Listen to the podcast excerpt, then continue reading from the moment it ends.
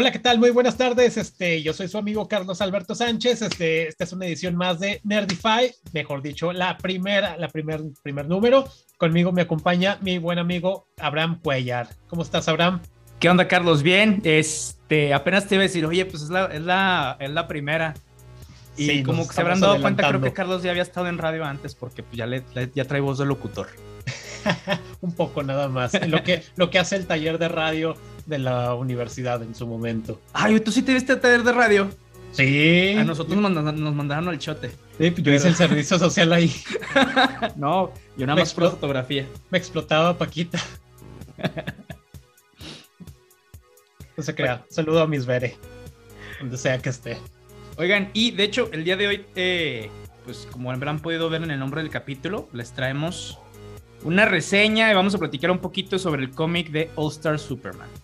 El cómic de All Star Superman este, fue publicado obviamente por DC Comics y fue eh, una serie de 12 tomos que fue desde noviembre de 2005 hasta octubre de 2008, escrita por Grant Morrison, este, Diosito Morrison, eh, dibujada incluso por Frank Whiteley, este, es, que tiene precisamente un, un estilo eh, algo realista, algo diferente, está muy, muy interesante.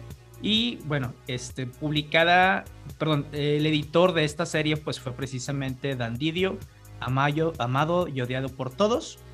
Y bueno, cuando se lanzó la primera vez estos 12 tomos, eh, ¿cómo se llama? agarraron precisamente una nueva línea de cómics que se supone que se iba a, a y salir de toda la continuidad de DC que era precisamente la insignia All Star. Empezaron con All Star Superman y luego empezaron con eh, Batman Robin, el chico maravilla de Frank Miller, que no sé qué pensar sobre esa serie porque entre me gusta y, me da asco.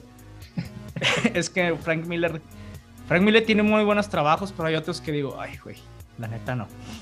Pero bueno, este, como les iba diciendo, precisamente All Star Superman, esta, este cómic habla, pues, de Superman, pero muchas personas vemos a Superman como algo, como un personaje aburrido, como un personaje que es muy poderoso, qué historias puede tener. Aquí Grant Morrison agarra todo eso y dice, ok, voy a hacer la mejor historia de Superman, una historia de mitología, una historia con todo lo que traía de los cómics de los 60, 70, todos esos eh, pequeñitas cosas que tenía Superman en diferentes historias las agarró y creo básicamente el Superman más poderoso que hemos tenido, eh, por lo menos a lo largo de las historias de los cómics, sin mencionar One Million, que pues está un poquito aquí con eso, pero eso hablaremos después. Y precisamente, déjame, me saco mis notas porque de repente se me olvidan. Eh, la historia, la premisa es que Superman rescata un viaje al sol que fue eh, por, por, unos científicos que fue sabotado por Lex Luthor este, y este viaje al sol lo único que hace es que a Superman lo sobrecarga de poder, le da más energía, le da más poder, pero, ojo, aquí este mismo poder, este mismo sol que le da su energía a sus células kryptonianas, lo empieza a matar. Entonces, Superman sabe que va a morir y necesita hacer varias cosas antes de, antes de partir, antes de morir, para que dejara la Tierra segura. Y aquí es en donde se vuelve este aspecto mitológico que tiene Grant Morrison, que es, similar a las... Superman hace 12 tareas y estas 12 tareas son un paralelo a las 12 tareas de Hércules, uno de los personajes pues, precisamente poderosos en la, en la mitología griega. Entonces, y aquí lo que hace Grant Morrison es compararlo con un dios, compararlo con la perta mitológica. De hecho, en todo el cómic hay muchísimas referencias religiosas, mitológicas de Superman como un dios solar. O sea, incluso hasta en una página este personaje Samson, que es un viajero del tiempo y que es un paralelo al Sansón de, la Biblia, lo menciona como eres como Horus, como Apolo, o sea, Helios, estos eh, dioses solares, eh, ¿cómo se llama? Eh, las diferentes mitologías. Y eso es Superman, es un, lo trata de poner como un dios solar. De hecho, cuando Grant Morrison tenía su run de la Liga de la Justicia, este, él lo comparaba con un, o sea, lo comparaba con un panteón griego y Superman era el principal, ¿no?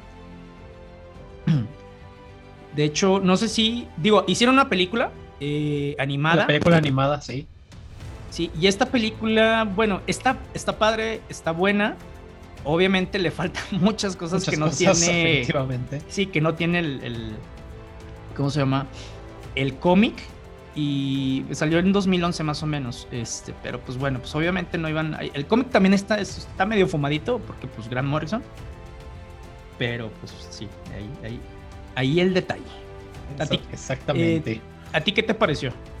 Este, mira, personalmente Superman en algún momento fue uno de mis personajes favoritos, si no es que cuando se estuvo la época de Smallville, cuando así ya más de niño, sí me gustaba mucho Superman. Posteriormente, pues sí vas viendo que Superman es un, pues ahora sí un personaje extremadamente poderoso que prácticamente no tiene, entre comillas, rivales. Y eso como que, pues puede, como, como decías, puede volverlo un poco aburrido.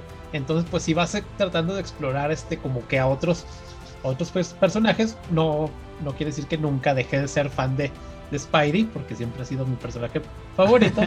pero sí, este Superman como que sí en algún momento se puso así casi casi a la par. Pero en cuanto al cómic, es una, pues ahora sí que es una propuesta muy interesante la que nos ofrece Morrison. Este sí puedes ver, pues ahora sí un lado muy interesante de Superman, como también este, eh, eso que pones de que es, es como una especie de dios, pero también así como él pues en algunos puntos se humaniza, es así una, un aspecto que él siempre quiere siempre ha querido, pues, este, ahora sí que pertenecer a lo que viene siendo el, sí, el lado en la, en la, tierra. De hecho, fíjate que una de las cosas que hace Morrison en, las páginas es que eh, lo pone como, o sea, es un dios, pero es un dios misericordioso, es un dios eh, eh paciente, bueno, benévolo. Eh, no hay problemas grandes ni, ni, ni chicos, para, él. para él. O sea, hay una página incluso que, que, me, que me agrada un chingo, que bueno, eh, lo bueno del arte de Frank Whiteley y, del script de Morrison en el cómic es que todas las páginas traen, necesitas ponerles mucha atención, porque cosa que pasa en una página se resuelve tal vez en otro cómic, aunque tú la pases por alto, pero son esas pequeñas cositas. Y una de esas historias chicas es precisamente en uno de los tomos, este, casi de, los últimos cuando eh, Superman regresa del Underverso, ahorita ahí les decimos de qué se trata y es precisamente en el tomo número 10 que se llama Neverending. Y es en donde Superman viaja por todo, eh, por todo el planeta tratando de, de, rescatar cosas, de ayudar a las personas. Y en una de esas hay, una chava que se intenta suicidar. Y llega Superman y lo único que hace es, este, o sea, ni siquiera la, la rescata de que se saltó ni nada, sino que él hablando con ella y diciéndole que ella es más fuerte de lo que ella piensa, este, y que él lo sabe y que le crea. Entonces, haz de cuenta que se crea un momento en donde este, Superman no nada más necesita de su fuerza. Exactamente, tiene otra, pues ahora sí que otra habilidad, por así decirlo. Tiene esa pues capacidad de, de hacer ese recapacitar a la gente, tiene, porque pues él a fin de cuentas es un símbolo, él representa un símbolo para tanto lo que es el pueblo, pues ahora sí que es el pueblo americano y pues para todo lo que, todo el mundo, es el Salvador. Sí, que de hecho, ahorita que mencionas lo, del, pueblo americano, hay unos cómics, eh, si mal no recuerdo, fue. Ay. Se, me va el nombre de, este escritor, pero él hizo que Superman renunciaba a su, a, su ciudadanía, americana este, para volverse del mundo. Pero, del mundo. Sí, ahí después hablamos. J. Eh, Michael Straczynski se llama. Este, para, pues precisamente enarbolar como que toda esta parte. Pero aparte, por ejemplo, lo padre es que también eh, hacen mucho hincapié en Clark Kent. Clark Kent sí es un personaje. Y también es como que este personaje medio torpe o esto. Pero lo que hizo Grant Morrison, lo que hizo Frank Whiteley en estas páginas es que cada vez que parece que Clark hace algo bobo, en realidad en las páginas te muestra que es para, para salvar gente. Por ejemplo, en unas este, se tropieza con, con un cable para tratar de salvar al ex doctor de morir electrocutado, aunque pues se supone que lo van a electrocutar después. Sí.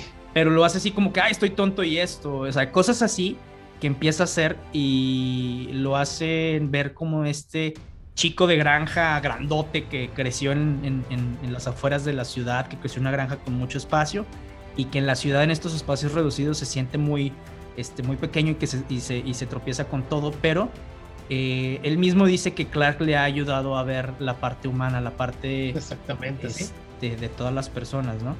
Y aquí en una de esas, por ejemplo, de todos los personajes que salen, este Morrison precisamente creo que agarra lo mejor de cada quien. Una Luisa Lane este, astuta, una Luisa Lane valerosa, este, un Jimmy Olsen que a mí en lo personal como que nunca me ha caído ese personaje, pero pues bueno. Eh, Ahí está, tiene que estar. Pues sí, y un Lex Luthor que me agrada bastante, es como que este Luthor de yo puedo salvar todo, yo soy un egocentrista, un egolomaniacos, pero también es inteligente, este, pero un Superman que también eh, perdona, que, sabe apreciar. Entonces está, no sé, ¿cómo te digo? Está, la verdad, eh, no nada más es la, escritura de Grant, sino el arte de Frank, el que hacen de este cómic como que la historia seminal de Superman. O sea, si, no, si todo el mundo sabe qué es, quién es Superman, a final de cuentas lo que van a hacer es este, ¿cómo se llama? Aquí Carlos me estaba enseñando su, su hardcover de Superman porque es millonario, yo nada más tengo uno, este, paperback. Este, pero precisamente si nunca han leído ninguno de Superman, pero se sabe como que cosas de Superman, este es, esta es una muy buena opción. Esta es una muy buena opción realmente. Y el final, la verdad es que creo que es de mis finales favoritos. No sé si spoileárselos o no, pero es este, bueno, spoiler alert. Al final Superman se va, este, se está muriendo, se está convirtiendo en pura energía. Y este Lex Luthor, con ayuda de una supercomputadora solar que se llama Solaris, en que eh, estaban luchando contra Superman. Solaris lo que hizo fue envenenó al sol, traicionó al Luthor, envenenó al sol, el sol se va a morir y Superman al convertirse en pura energía vuela hacia el sol para eh, ponerle un corazón, un nuevo corazón al sol para poner este, para poder arreglarlo y salvar a la humanidad. Entonces, al final de la de esto cuando se tiene que ir le dice a Luisa Lane este y como que son estas palabras de superhéroes de solo yo, solamente yo puedo salvar al sol, pero no tengo mucho tiempo. Y Luisa le dice, es todo el tiempo, eh, solo, solamente tengo unos segundos. Y Luisa Lane le dice, eso es todo lo que siempre has necesitado. Y ya le comenta de, este, te amo Luisa Lane hasta el final del tiempo y se va volando rescata al sol y dice Luisa Lane cuando está como que un año después en el memorial de Superman. Que todo el mundo piensa que está muerto, pero ella dice, no, él está arreglando al sol y cuando, y cuando termine sé que volverá. Entonces la verdad es como que está, todavía que te da esperanza. Digo, si ella sale allá en un final emotivo. Sí, la verdad es que, te digo, para mí es como que la, la historia de Superman. Historia. Porque incluso hasta te dan como que estos elementos matemáticos al principio este, desde las primeras páginas te ponen eh, Como la fórmula que hace Superman, que es un, un planeta destinado a morir, científicos desesperados, última esperanza, y luego te ponen este, pareja, pareja amable, y luego sale, ya no te lo ponen con palabras, nada más es la pura imagen de Superman volando en el sol. Entonces, como que todos estos elementos hicieron, eh, matemáticos hicieron a Superman. Exactamente. No, es realmente sí es una, una muy buena historia esta de Superman All Star. Este, de antemano sí se las recomendamos este, a todos los que van iniciándose en el mundo del cómic, este, o que de plano no la han leído, pues es tiempo. Y si se pueden ya también acompañar con la película animada, pues que como, como todo, digo, no, no está todo, pero también ahí es como un complemento. La pueden ahora sí que ver ahí para, ya ilustrarse un tanto más. Fíjate que lo que a mí me gustó de la película animada que no viene en el cómic es la adición de ciertas cosas, por ejemplo, en el final, en donde el ex Luthor este, ayuda al doctor Leo Quentin a desarrollar la fórmula para que puedan hacer un nuevo Superman a través de, un óvulo este, humano. Pues se vuelve Luisa Lane, la portadora, pero pues bueno, esas son historias que ya después Morrison desarrolló. Eh, y ahí es como que Luthor, después de todo lo que ya sabe que hizo, después de todo esto, se redime. Este, y aquí en el cómic, lo único que mencionas es que Luthor nada más estaba eh, arrepentido. O sea, ni siquiera lo muestran. Lo único que hacen es eh, dos, tres menciones de, ah, es, Luthor estaba así antes de que lo fueran a. porque todo el mundo lo quería que lo ejecutaran, bla, bla, bla. Exacto. Pero eso creo que, esa edición especial de, en, la película animada está, está buenísima. Si algo que falta en la película animada creo que es esa parte en donde eh, Superman, son dos, muy, eh, que es una cuando regresa del universo, que es básicamente en el universo donde está todo el tema de los bizarros, el, mundo bizarro. Y porque lo hacen, eh, lo que hacen es hacer un paralelo de cuando los dioses regresan del infierno, de cuando regresan del inframundo. El inframundo es un lugar del que nadie puede escapar y a final de cuentas él, porque es Superman, porque es el dios, lo puede hacer. Y la otra es cuando se supone que ya está muerto, este, cuando cae con, todo, con todo el agotamiento, después de vencer a Solaris, eh, se topa con imágenes, obviamente en su cabeza, y que es toda información, eh, donde su papá, este, pero Llorel, está platicando con él sobre qué es lo que está pasando. Y es como este, una imaginación de él, como que si Krypton no hubiera muerto y él estuviera ahí ya de grande. Entonces también hay cultura kryptoniana. Y eso es algo que no muestran, pero es algo que también te hace entender eh, de Superman. Pero siento en a veces por qué no hacen las cosas en las películas animadas. Hay muchas ahí que necesitas ser un seguidor de cómics para, para entenderle. a veces hay que ser más conciso en esas, este, pues ahora sí que pues, las películas animadas. Porque a veces si la, la vea alguna persona así, pues digamos X, y va a decir, ¿qué? ¿Para usted? ¿De qué me están hablando? ¿Qué estoy viendo? Y le van a cambiar mejor. Sí. Pero no, o sea, así las cosas con All Star Superman. Muy buena, muy buena historia, realmente. Sí, vale mucho la pena. Fíjate, que fue algo de las. O sea, ahorita que lo que veníamos platicando, es precisamente de esas historias que mucha gente dice que es difícil escribir a Superman por todos los poderes que tiene. Pero aquí Grant Morrison aprovechó eso, o sea, agarró todos los poderes y lo hizo más poderoso. E hizo una historia muy. Em, o sea, sí buena, pero con una historia que te puedes identificar, porque básicamente te está diciendo que estás leyendo eh, la historia mitológica de un dios. Ah, de hecho, precisamente ahorita hablando de eso, una de las 12 labores de Superman que hace es crear vida.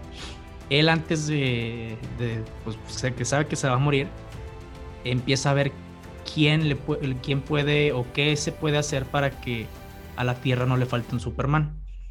Entonces él lo que hace es en un, ¿cómo se llama? en un cubo Q, que es básicamente un pinche cubote este, que te contiene un universo, un microuniverso ahí. Este, él lo que hace es crear vida a través de, pues ahí les explican unas cosas medio, medio fumadas, pero cómo crea vida y básicamente lo que hace es crea vida en un planeta donde no hay superhéroes, donde no hay Superman. Y lo que te da a entender esto es eh, precisamente que este le, le nombran Tierra Q, que esta Tierra Q es nuestra tierra de qué hubiera pasado si Superman no hubiera existido. Entonces ahí habla de cómo nosotros a través, y, lo habla a través de ciertas figuras, por ejemplo, lo habla a través de, de, uno, de un filósofo, que ahorita se me, se me va el nombre, por aquí lo tenía anotado, este, y lo, ah, de Giovanni Pico de la Mirondola, eh, que es precisamente un filósofo del Renacimiento, y él habla exactamente de eh, cómo tenemos que creernos, eh, o sea, no, no hincarnos ante los ángeles o ante los dioses, sino tratar de imitarles para que podamos este, ser mejores personas. Incluso todo eh, van haciendo como que transcurriendo viñetas de cómo se va desarrollando la Tierra Q en, en uno de estos tomos y viene cómo las personas crean sus propios dioses, o sea, cómo, cómo nosotros más bien creamos nuestros propios dioses a falta de, de uno especial, específico. Y luego ponen incluso a una parte de, de Nicolás Maquiavelo en donde está escribiendo por, precisamente este, el de el Ubermesh, creo que era. Y si mi alemán no está mal. Este que es eh, precisamente dice, y aquí les pongo al superhombre, ¿no? Dujaste. Y, este, y una de esas es también al último, en una de estos últimos paneles de este tomo 10, donde está la Tierra Q, eh, ponen, referencian a, este Jerry Siegel y, y ay, a Schuster, no, me acuerdo del primer nombre. ¿Schuster? Ajá, del primer nombre de Schuster. Este, ponen a estas dos personas, a, los creadores de Superman, a Jerry Siegel y Joe, y Joe Schuster. Sí, iba a decir Simon. Este te ponen que están creando Superman. Entonces ahí dice, ah, en la Tierra Q, a falta de esta figura de, Superman, de, Superman más bien, nosotros creamos a nuestros, a nuestros superhéroes, nosotros creamos a nuestros superhombres. Este, entonces a la Tierra nunca le falta un Superman, o sea, un Kal-El para inspirarlos, ¿no? Que eso es como que a lo que va también el cómic de Superman es una inspiración. De hecho, muchas de las cosas que están aquí, eh, que hace Grant Morrison, las sacaron y básicamente las copió y las parafraseó Zack Snyder y este David S. Goyer en la película de Man of Steel. porque sale Llorel diciendo palabras más, palabras menos. Este, vas a darles un ideal, van a estar, este, se, se van a arrastrar, van a caerse, se van a levantar y con el tiempo se van a ir contigo en el sol. O sea, te vuelve a decir lo mismo, pero yo creo que agarró precisamente estas interacciones mitológicas, este Snyder también a través de Grant Morrison para crear esta narrativa de Superman.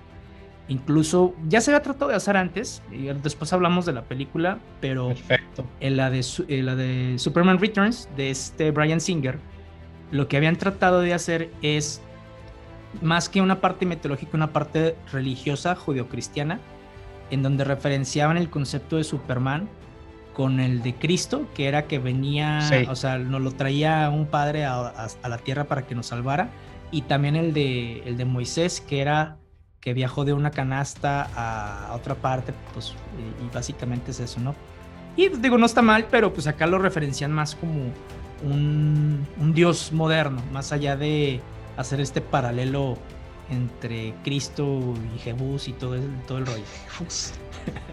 Te, vas a ir al infierno por eso. Probablemente. ya, tengo, ya, tengo el paso allá. Ya estamos allá. ¿Y tú, tú qué calificación le darías? Realmente es una historia muy buena. Este, y sí, yo creo que sí se gana un. Pues ahora sí que vamos a darle un 9, 9.5 realmente, sí. Porque ahorita poner 10 tendría que ser así muy. Algo, no sé, tendría que escribir. ¿Un All-Star Superman? Sí, yo creo. Un 9.5 sí se lo gana. No, fíjate que. Ay, ahorita sí me pusiste ese sentido porque tampoco le daría el 10. 10. O sea, sí me gusta y un chingo y es de mis historias favoritas. O sea, exacto. Dentro del top 5 está, está en ese top. Este, de hecho, la mayoría son de Grant Morrison. De los, de los 5, 3 son, son historias de Grant Morrison. Sí. Este este, pero no, eh, la verdad yo creo que también yo le daría un 9.5, un 9.9. Punto Wow. Qué magnánimo. Oigan, pues eso es todo de nuestra parte por hoy. Este, por esta ocasión. Sí, este es el primer capítulo de Nerdify. Les vemos en el siguiente. En la próxima. De hecho, ya tenemos el tema. Sí, ya se los tenemos de sorpresa. No desesperen. Entonces, Carlos, despídete. Es un tema arácnido. Es un tema arácnido, este, eso sí. bueno, chicos, nos estamos viendo. Un saludo y pues que la pasen bien. Sale, que la fuerza les acompañe.